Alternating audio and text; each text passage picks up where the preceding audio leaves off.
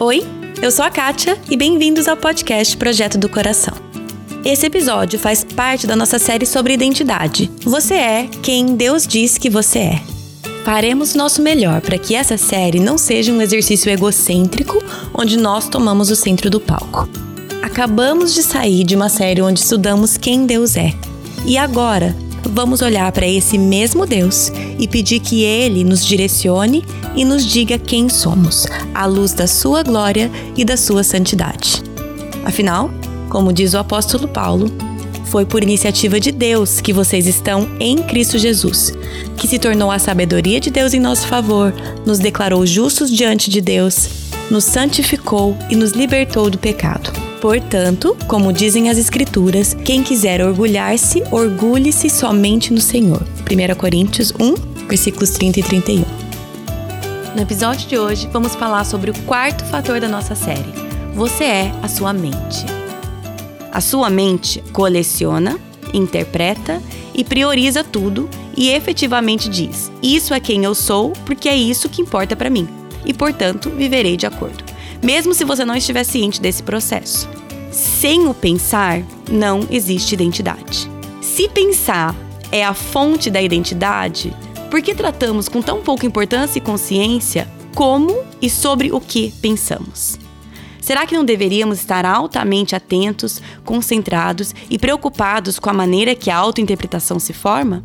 Esse processo de fazer sentido de nós mesmos é o processo de formação de identidade. Eu entendo que amamos a Deus com a nossa mente quando nós entendemos o poder da nossa mente, o poder dos nossos pensamentos, e aí nós colocamos esse poder debaixo da soberania de Deus. É um assunto vasto e denso, mas super importante e eu me empolgo. Então, vamos lá. Oi, oi, tudo bem, gente? Estamos de volta, ficamos uma semana sem episódio. Lembrando que foi a, aqui foi Thanksgiving, dia de ação de graças. Sei que no Brasil não é lá aquelas coisas, mas aqui é, né, um dos poucos dias que o país para. Então ficamos aí uma semana sem, mas voltamos. E voltamos com a nossa série Você é quem Deus diz que você é. Lembrando que essa série está baseada no livro do Klein Snodgrass, que em inglês o título é Who God Says You Are. Até então esse livro não tem em português, mas eu escolhi basear essa série neste livro devido à didática dele, em separar um assunto grande como identidade em nove fatores. Nós já falamos sobre o primeiro fator, você é o seu corpo, já falamos sobre o segundo fator, você é a sua história, já falamos sobre o terceiro fator, você é os seus relacionamentos, e estamos entrando agora no quarto fator, você é a sua mente. Então hoje Sou eu comigo mesma, eu com a minha janela, com a minha parede, falando com vocês e tentando elaborar um pouco esse tema, baseado no que esse autor desse livro traz e alguns outros livros também, porque, né, para que simplificar se posso complicar.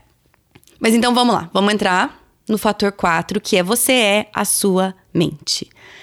Eu gosto muito de falar desse assunto.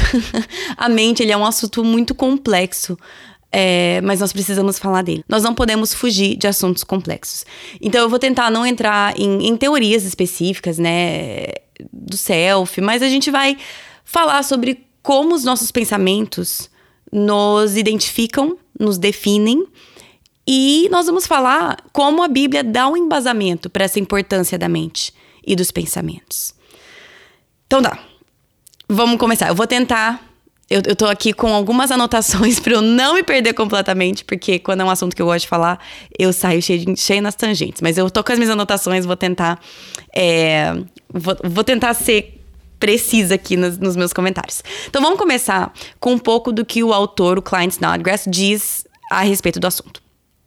Ele abre o capítulo falando é, que faria mais sentido se esse fosse o último capítulo do livro, porque ele envolve a forma com que processamos todos os outros fatores, certo? A nossa mente é aquilo que processa todas as informações e todos os nossos contextos e tudo mais. Mas aí ele mesmo diz que ele é um fator importante demais para deixar para o final. Então eu vou traduzir, vou ler aqui, traduzir do meu jeitinho aqui uma parte o que ele diz. Ele fala assim: O claro determinador da identidade é o que fazemos com todos esses fatores que se relacionam conosco. Precisamos focar nesse processo agora. A memória interna, autointerpretativa e autodirecionada é a parte mais complexa, fascinante, agradável e determinativa da identidade. E é a razão que as escrituras falam tão frequentemente sobre identidade. Aí mais pra frente um pouquinho ele fala assim: ser humano é pensar, lembrar, avaliar e valorizar, escolher e atribuir significado. Identidade resulta de tais ações. A sua mente, a memória interna, autointerpretativa e autodirecionada, coleciona, interpreta e prioriza tudo e efetivamente diz: Isso é quem eu sou porque é isso que importa para mim e, portanto, viverei de acordo, mesmo se você não estiver ciente desse processo. Sem o pensar, não existe identidade. Ah, mais para frente um pouquinho ele fala assim: se pensar é a fonte da identidade, por que tratamos com tão pouca importância e consciência como e sobre o que pensamos? Será que não deveríamos estar altamente atentos, concentrados e preocupados com a maneira que a autointerpretação se forma? Essa autointerpretação, esse processo de fazer sentido de nós mesmos, é o processo de formação de identidade. É o que nos torna quem nós somos. Então, agora sou eu, né? Encerrei ali a citação do cara. Agora nós vamos então começar essa conversa entendendo a seriedade do assunto. Vamos começar a, admitindo para nós mesmos que a maioria não dá a devida importância aos pensamentos, ao que pensamos e como pensamos, certo? Não sei onde você se coloca aí nessa questão, mas a verdade é que nós, no geral, não damos essa devida importância. E nós precisamos também ser muito sinceros com nós mesmos que a nossa sociedade hoje em dia é, tem bastante preguiça de pensar. Certo? Nós, nós fazemos de tudo para evitar ter que pensar, é, refletir e, assim, usar a mente de uma maneira é, proposital, intencional, qualquer coisa que envolve pensar e gastar um pouco a energia mental, a gente evita, certo? Não estou falando de você especificamente, nem de mim, mas estou falando do contexto onde vivemos. Essa é a sociedade em que vivemos hoje em dia. Nós queremos que outras pessoas façam isso e nos passem os resultados, né? Isso é, é, é muito claro você observar, especialmente nas redes sociais, no nosso consumo de cursos online no nosso consumo de podcasts, tá, gente? Aqui também, no meu consumo de podcasts também, no nosso consumo de, de, de meios que alguém vai fazer o trabalho de pensar pela gente, certo? Com certeza você enxerga isso. E se você não enxerga isso, pelo menos por eu ter falado isso, talvez você fale assim, nossa, é verdade. É a realidade onde vivemos. Para eu saber qual é a minha opinião sobre o assunto, eu procuro outra pessoa para me falar a opinião dela. Ah, eu confio nessa pessoa, deixa eu ver o que ela tem a dizer sobre isso. Ah, que será que eu devo achar sobre esse acontecimento, né, que eu acabei de ouvir no jornal? Poxa, eu vou essa pessoa, esse famoso, ou até esse pastor, ou seja o que for, que eu confio, eu vou lá ver o que ele ou o que ela pensa, é, porque aí eu vou saber o que eu penso também, né? Ou como que eu vou interpretar essa realidade que me cerca. Ah, então deixa eu ver o que as pessoas que me cercam estão falando e o que elas estão achando, e aí eu vou seguir isso também. Deixa eu ver o que fulano ou ciclano falam no stories, porque aí eu confio nessa pessoa. Ah, deixa eu assistir esse vídeo, né, que me foi encaminhado no WhatsApp um milhão de vezes. Deixa eu ver, porque aí ele vai me dar a minha opinião. E, gente, se a gente for pensar, é essa realidade que a gente vive hoje, mesmo se não for a sua individual, mas, gente, que tempos perigosos nós estamos vivendo como sociedade. E, e não só como sociedade, especialmente como igreja, porque nós, como cristãos, nós mais do que ninguém deveríamos saber a importância da nossa mente e a importância de zelar pelos nossos pensamentos, é, pela forma que processamos informações, a validade das informações que estamos processando. Nós, como cristãos, acima de qualquer outra pessoa, deveríamos entender a importância da verdade. Mas, infelizmente, no geral, não é o que nós estamos vendo. E o ano passado, um dos livros que nós escolhemos para o Clube do Livro foi o Pense, do John Piper. exatamente por essas razões. E eu tava voltando aqui, olhando os livros que eu tenho aqui sobre o tema e claro que eu peguei o livro, esse livro, Pense do John Piper, e o capítulo 6 desse livro se chama Amar a Deus. Eu, eu não tenho livro em português, gente. Eu tô com meu livro em inglês, então talvez a tradução seja um pouco diferente, mas o capítulo 6 o título seria Amar a Deus, exaltando, entesourando a Deus com a sua mente. Com certeza o português está melhor do que esse meu português traduzido aqui, né? Ao vivo. Mas esse capítulo começa citando Mateus 22, que diz: Mestre, qual é o mandamento mais importante da lei de Moisés? Jesus respondeu: Ame o Senhor teu Deus de todo o seu coração, de toda a sua alma e de toda a sua mente. E aí, Piper, nesse capítulo, ele segue falando: O que significa amar a Deus com toda a sua mente? Eu entendo que significa que direcionamos nosso pensamento de uma certa maneira. Especificamente, nosso pensamento deve estar completamente engajado para fazer tudo o que é possível para despertar e expressar a plenitude genuína de amar e entesourar a Deus acima de todas as coisas. E aí, o Piper ele segue e explica um pouco mais essa frase que eu acabei de citar, meio densa. Ele explica melhor o que ele quer dizer usando nessa, com essa frase, ele explica melhor usando quatro pontos. Que o primeiro é, ele explica que essa atividade da mente é o pensar. Como que amamos a Deus com toda a nossa mente? Pensando. Então, a maneira que pensamos é uma maneira que demonstramos amor a Deus. Segundo ponto que ele fala é que ele toca na palavra toda a sua mente. E por isso que a frase diz que nosso pensamento deve estar completamente engajado. E o terceiro ponto, ele expressa que se amar a Deus como entesourar a Deus. Aqui que meu português eu não sei exatamente qual seria a melhor frase para traduzir, mas o que ele quer dizer com isso? Que é uma experiência, esse amar a Deus é uma experiência de estimar, se deleitar, admirar, valorizar a Deus. E por último, ele mostra que essa definição não coloca pensar igual a amar. Não é.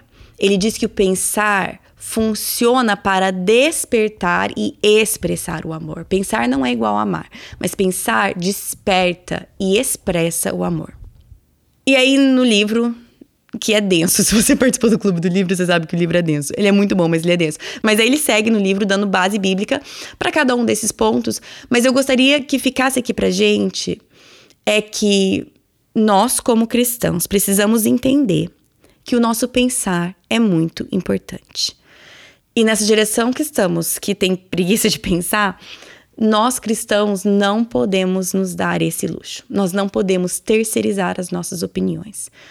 Nós somos chamados.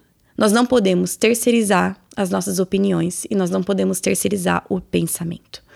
Nós somos chamados a amar a Deus de todo o nosso coração, de toda a nossa alma e de toda a nossa mente. E a atividade da mente é o pensar. Então a pergunta fica aqui para nós: é como estamos engajando a nossa mente? Como você está engajando a sua mente? Como eu estou engajando a minha mente? É uma pergunta que eu gostaria que a gente ponderasse um pouquinho.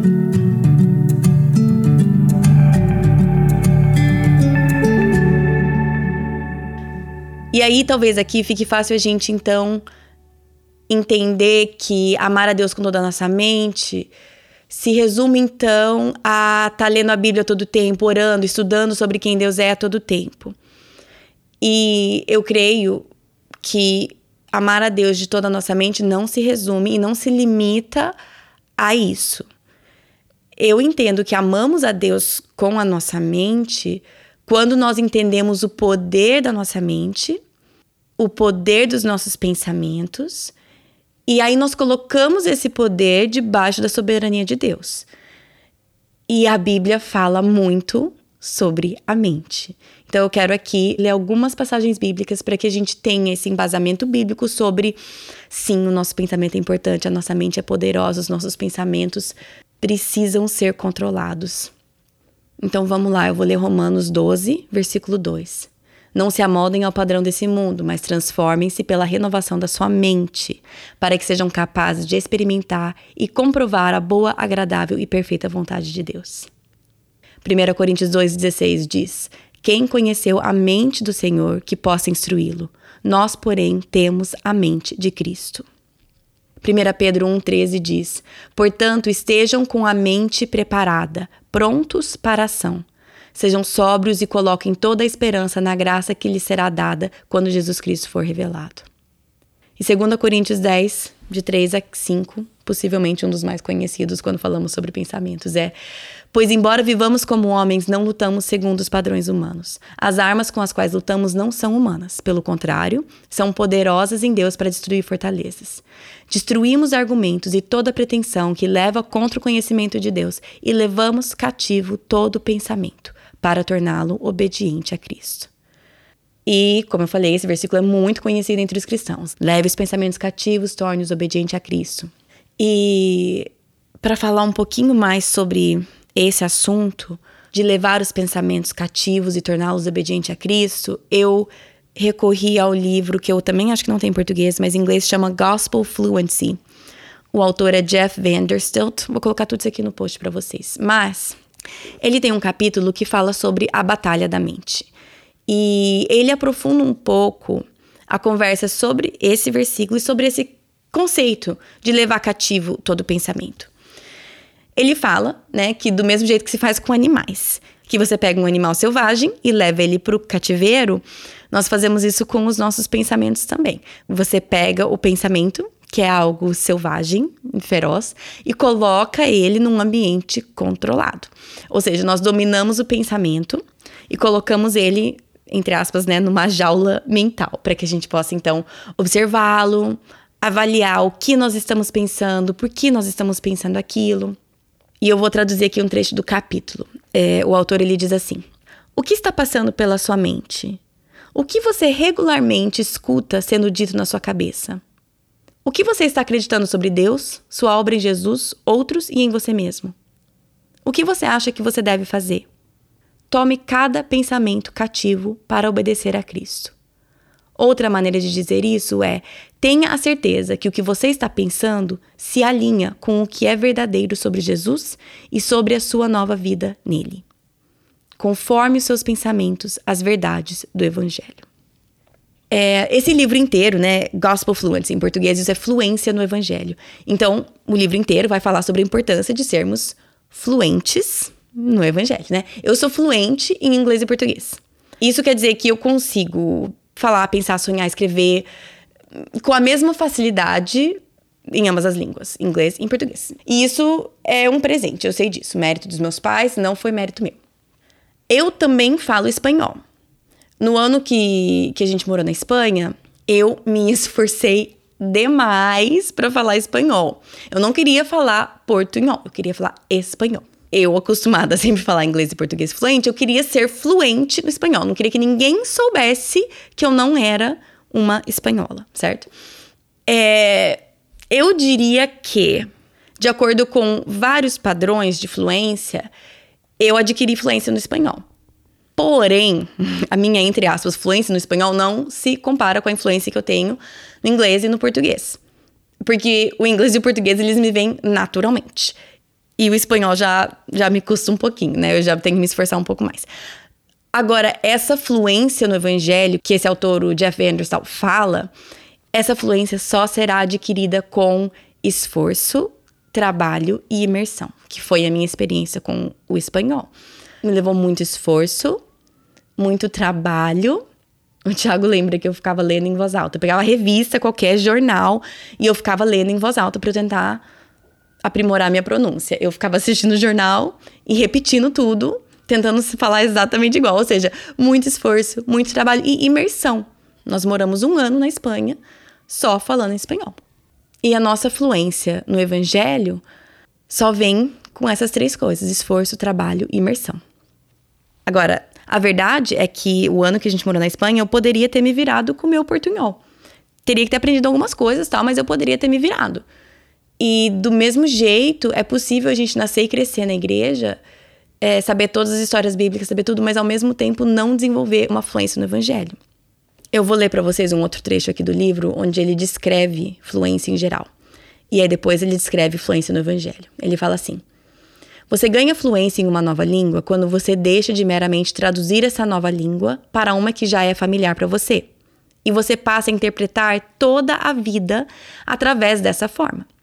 A nova língua se torna o filtro pelo qual você percebe o mundo e ajuda outros a perceberem o seu mundo e o deles.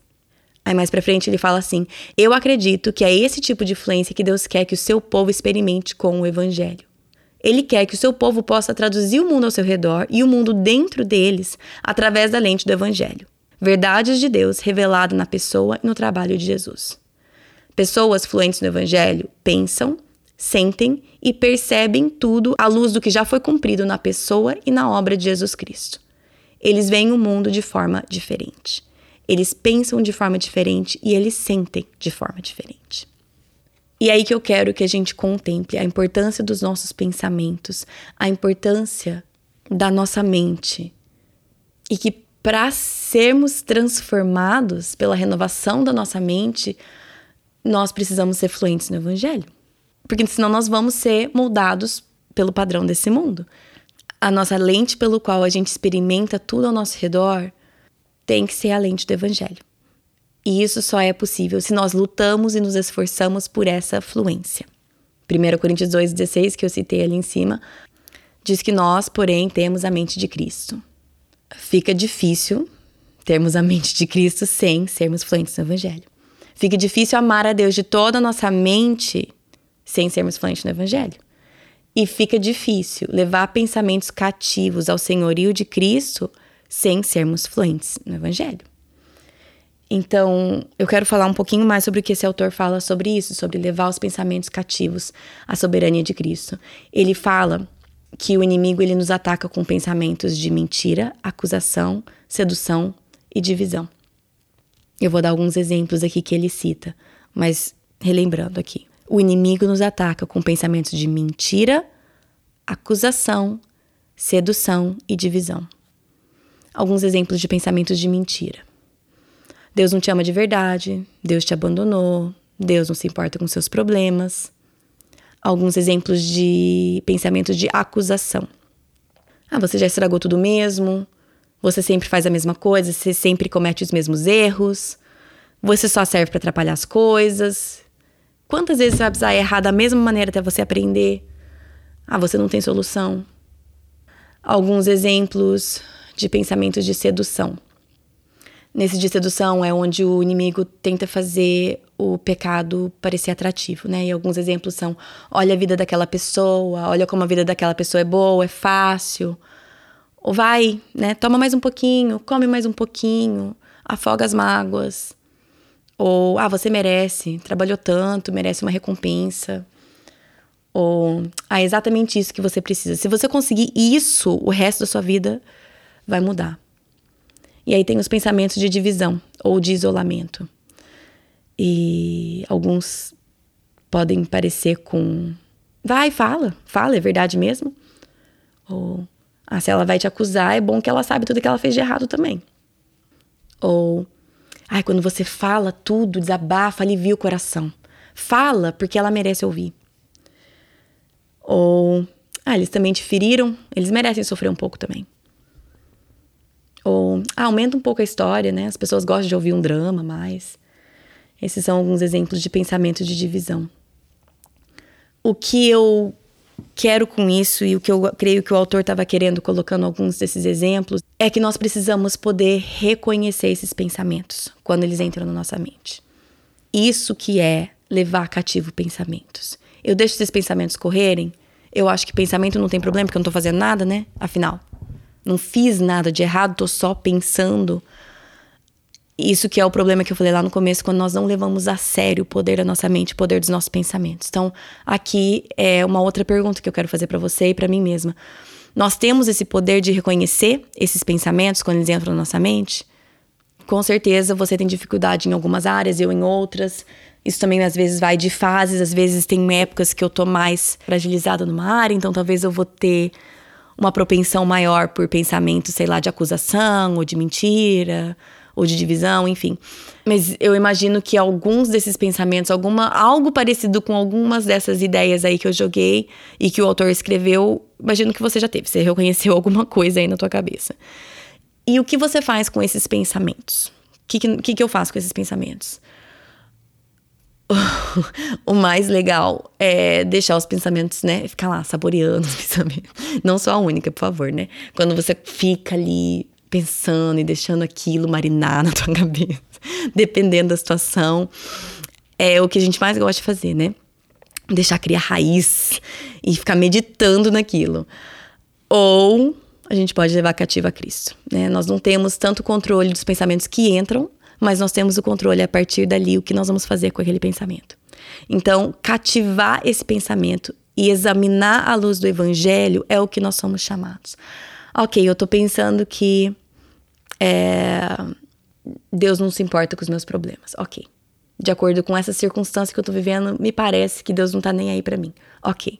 Vamos pegar esse pensamento, vamos analisá-lo à luz do evangelho eu tô pensando, tipo, ah, mereceu escutar mesmo? Olha o que aquela pessoa fez, olha o jeito que ela me tratou. Ainda bem que eu falei mesmo, merecido. Ok, esse é o meu pensamento. Vamos examiná-lo à luz do evangelho. Agora, a verdade, a verdade você deve estar pensando e que eu também penso é que isso é exaustivo, né? Uma prática um tanto quanto exaustiva. E é, é, é exaustivo. E é igual a prática de se tornar fluente em outra língua. É exaustivo. Se você já morou em outro país ou já até só visitou, é que morar é uma coisa específica. Você não tem. Não tem folga. Mas quando você está num outro país, onde todo mundo fala uma outra língua e a sua cabeça tá o tempo inteiro traduzindo, é exaustivo, gente. É exaustivo. Então, esse processo, tipo, nossa, mas quem consegue, quem aguenta, é aí que nós, como cristãos, temos que lutar contra essa preguiça mental. Nós somos chamados para isso, para levar os nossos pensamentos cativos, para amar a Deus de todo o nosso coração, alma e mente. Você tem que avaliar os seus pensamentos e perguntar. Pergunta para si mesmo: isso é verdade ou é mentira? Isso vem de Deus ou de outra pessoa? Isso aí é uma que pega para mim. Porque as palavras das outras pessoas têm muito poder sobre a minha vida. Isso é uma coisa que pega para mim. É, isso é acusação do inimigo ou convicção do Espírito Santo? Isso é uma coisa importante também, porque muitas vezes o cristianismo que é pregado em muitos lugares é que qualquer acusação, né, qualquer coisa é não, não, isso não é para você. Vamos prestar atenção, gente. Tem acusação que é do inimigo, mas tem convicção que é do espírito. A gente precisa prestar atenção nisso também. É, esse pensamento se alinha ao evangelho de Jesus? Em quem eu estou confiando nesse momento? Em que promessa eu estou crendo? Estou acreditando no sonho americano ou estou acreditando no evangelho? Isso é uma outra coisa também. Por que, que eu estou considerando esse comportamento? Por que, que eu estou pensando que deveria fazer ou agir isso daqui? Qual será o resultado disso? Muitas vezes eu fico imaginando, sabe? Aquela coisa de saborear, tipo, nossa, se eu falasse aquilo, aí a pessoa ia falar aquilo, aí eu ia trocar desse jeito, aí depois a pessoa ia falar aquilo, depois eu ia devolver dessa forma. Sabe essas coisas, fantasias assim? Por que, que eu tô considerando isso? Qual seria o resultado? E em tudo isso, o que é verdade sobre Jesus? O que é verdade sobre quem eu sou nele? É absolutamente exaustivo pensar em levar cativos os pensamentos e examiná-los dessa forma, né? Mas a verdade é que se a gente deixa a nossa mente é, correr solta, as atitudes que nós tomamos vão estar de acordo com esses nossos pensamentos. A gente achar que a gente pode pensar e aquilo não vai refletir no nosso comportamento está absolutamente errado. Muitas vezes, é, aqui em família, a gente fala assim que não precisa palavra. Muitas vezes a olhada já comunica tudo. E eu tento ensinar isso para os meninos, eu e o Thiago a gente tenta ensinar para os meninos, porque muitas vezes, né, é, é uma virada de olho, é um sabe? Aquelas suspiradas assim pesadas. É uma cara feia que já comunica tudo o que precisava. Ah, mas não falei nada? Ah, mas não precisou, não precisou. Então, quando a gente deixa a nossa mente correr solta, isso vai influenciar os nossos as nossas atitudes, a nossa comunicação, verbal ou não verbal, vai influenciar quem nós somos. Então não dá só para focar em controlar comportamento. Ah, eu falo ou não falo. É, dá até pra gente tentar, mas não funciona. Uma das melhores maneiras pra gente avaliar se a gente tá realmente tendo a nossa mente renovada pelo espírito é considerar o fruto que estamos experimentando. Então, quando você não está experimentando o fruto do espírito nos seus relacionamentos, é porque a sua mente não está sendo renovada pelo espírito. Claro, deixa eu colocar aqui, com perfeição não, tá, gente? Mas se no geral eu não observo fruto do Espírito nos meus relacionamentos, é, eu preciso voltar para a raiz. O que está acontecendo? Se a minha vida não está se assemelhando cada vez mais à vida de Jesus, então minha mente não está sendo renovada pelo Espírito. E é o que o autor diz aqui. Ele fala assim: aquilo que está em submissão a Jesus Cristo começa a se parecer com Jesus e com o fruto do Espírito.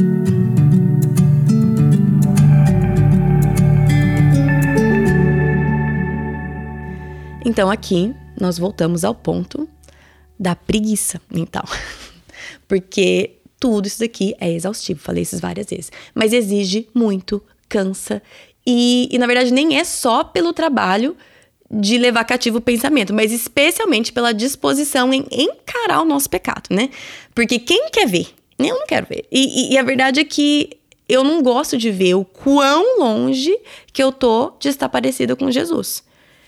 Eu posso me enganar e me convencer e ouvir tudo que está ao meu redor para me justificar. Eu justifico o que eu quiser justificar. Essa é a verdade. Nossa mente é muito poderosa e eu consigo justificar qualquer coisa que eu quiser. Até com a Bíblia eu justifico. E é isso que é um grande problema também, né? Como nós cristãos pegamos a Bíblia e distorcemos de tal forma para justificar tudo, para evitar com que a gente se olhe no espelho, usar essa mesma Bíblia que a gente tá muitas vezes distorce e usar ela como espelho e pedir Deus me mostre o quão longe eu estou, me mostre meu pecado. Isso é muito mais difícil, gente. Então a preguiça mental não é só no caso de estar tá, de ser exaustivo, levar os pensamentos cativos, mas é também na preguiça e no medo de se encarar, de ver a realidade do nosso próprio coração. E aí que eu quero trazer dois pontos cruciais que o autor Snodgrass traz. Ele fala assim: Primeiro, não existe como avançar a não ser que estejamos dispostos a sermos desagradáveis com nós mesmos. Em outras palavras, só mudaremos se estivermos insatisfeitos com quem somos. Se não estivermos dispostos a nos examinarmos, sermos honestos e admitirmos nossas falhas, especialmente quando doer, nunca seremos quem Deus nos chama para ser. A autodefesa precisa ser eliminada. Agora entendemos melhor o desejo de Deus por verdade no nosso interior. A disposição de desagradar a si mesmo, de ser honesto, de confessar e de se arrepender são fundamentais para a identidade e para a vida. Essa é parte da razão pela qual humildade é essencial para a fé cristã e a razão pela qual um espelho é uma poderosa ferramenta de formação espiritual. Nós precisamos estar dispostos, gente, a nos examinar a sermos honestos, a admitir nossas falhas, a viver aquilo nos últimos versículos de Salmo 139, que falam: Sonda-me, ó Deus, e conhece meu coração, prova-me, conhece os meus pensamentos, vê se há em mim algum caminho mau e guia-me pelo caminho eterno. Eu memorizei esse versículo como adolescente e ele fica voltando para mim na minha cabeça. Isso que é o bom de memorizar versículo, né? Bom e ruim. Porque eu preciso estar tá disposta a que Deus me mostre o caminho mau ver se há em mim algum caminho mal. A resposta para essa pergunta sempre é há, há caminho mal, Kátia, há caminho mal. Você está disposta a pedir para Deus mostrar para você, ver se há em mim algum caminho mal? Porque quando Ele te mostra, você precisa agir em cima disso. E isso exige humildade, exige, exige arrependimento, exige mudança de mente, de pensamento, de comportamento. E isso é muito difícil. Vai exigir que você vá contra a cultura, contra a maré de pessoas com preguiça de pensar, com grande propensão à autojustificação, com enormes capacidades de autodefesa e com uma resistência muito baixa para o pensamento e análise.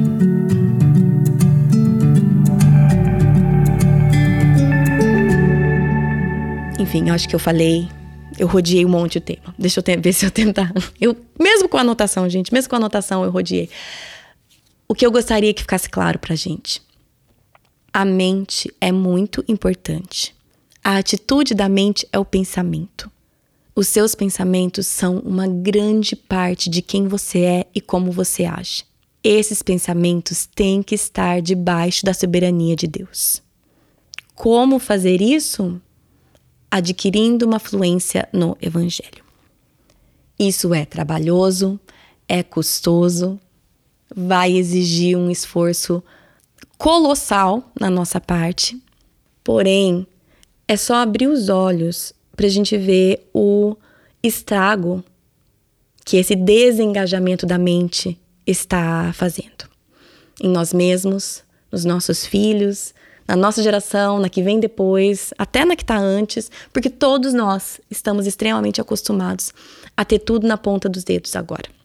Mesmo se não foi assim na nossa infância e juventude, todos nós agora temos um celular que, conte todos, que conta todas as coisas pra gente. E essa tela que ficamos olhando o dia inteiro, ela contém muitas mentiras. Mas nós não vamos conseguir identificar esses pensamentos de mentira, acusação, sedução e divisão se a nossa mente não estiver engajada. E se nós não estivermos completamente dedicados à renovação da nossa mente através do Espírito, a não nos conformarmos com o padrão desse mundo e a levar cativo os nossos pensamentos ao senhorio e à soberania de Deus. Certo? Na semana que vem, nós vamos seguir nesse tema. Geralmente tem uma pausa, mas nós já vamos entrar que vai ser o último episódio desse ano, por sinal, mas nós já vamos entrar falando com a Laine Ribeiro. Ela já esteve aqui duas outras vezes e ela vai falar com a gente um pouco mais sobre a importância da mente e o papel da mente na nossa identidade. Então, este é o episódio da semana que vem. Eu vou colocar todos os livros que eu citei no post do episódio. Infelizmente, estão todos em inglês, mas eu vou colocar lá, porque eu sei que várias pessoas leem inglês, moram fora e, contém, e têm acesso a esses livros. Então, se você quiser, todas as informações estão no post desse episódio. No site, o site é projetodocoração.com. As redes sociais do podcast, no Facebook é Projeto do Coração, no Instagram é PDC Podcast. E se você quiser mandar um recado e participar do podcast, tem um botão lá no link da bio do Instagram que você pode clicar lá e gravar uma mensagem, tá bom? Acho que é isso. Bom final de semana para vocês e até semana que vem. Em Miqueias 5:5, lemos o versículo: Ele será a sua paz. Em Efésios 2:14, vemos o versículo: Porque ele é a nossa paz. Jesus já veio ele já nos uniu ao Pai, então essa paz já é nossa. A nossa paz não depende de circunstâncias, porque Cristo é a nossa paz. Como seguidora de Jesus, a sua paz não depende do bem-estar dos seus filhos, não depende da sua conta bancária, não depende do seu estado de saúde ou do seu estado civil. Ele será a sua paz. Ele é a sua paz. Senhor Jesus, nos ajude a viver essa paz todos os dias.